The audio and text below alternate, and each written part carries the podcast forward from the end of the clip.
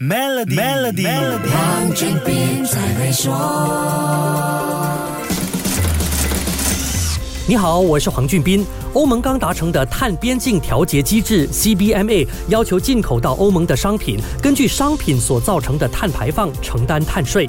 进口商品到欧盟的企业需要购买碳认证书，用碳信用额来减少或抵消商品生产过程中的温室气体排放量。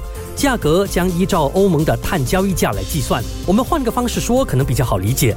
假设在一个市场里面只有特定数量的汽油，而市场里的每一辆汽车每个月都会分配到同样数量的汽油。如果你有一部很耗油的汽车，分配到的汽油就会不够用，那你该怎么办呢？这个时候，你的邻居刚好用的是耗油量比较低的混合动力汽车，他每个月分配到的汽油都用不完。那你可以向邻居购买他手上额外的汽油，这样你的车子就有更多汽油可以使用，邻居手上多余的汽油也不会浪费，而且他还可以赚钱。更重要的是，市场里的汽油使用量还是保持不变，不会超标。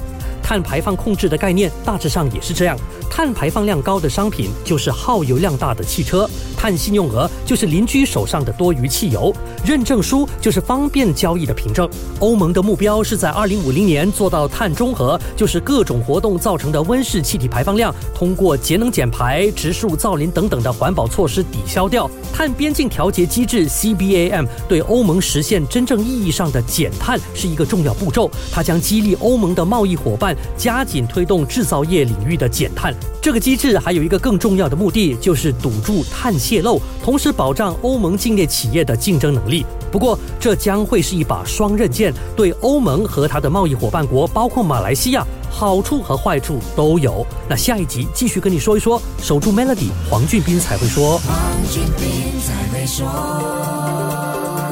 现在就通过 Maybank 商业账户获取高达一点四五八千年利率的利润奖励，以增长你的业务流动资金。详情浏览 Maybank.my/sme rewards。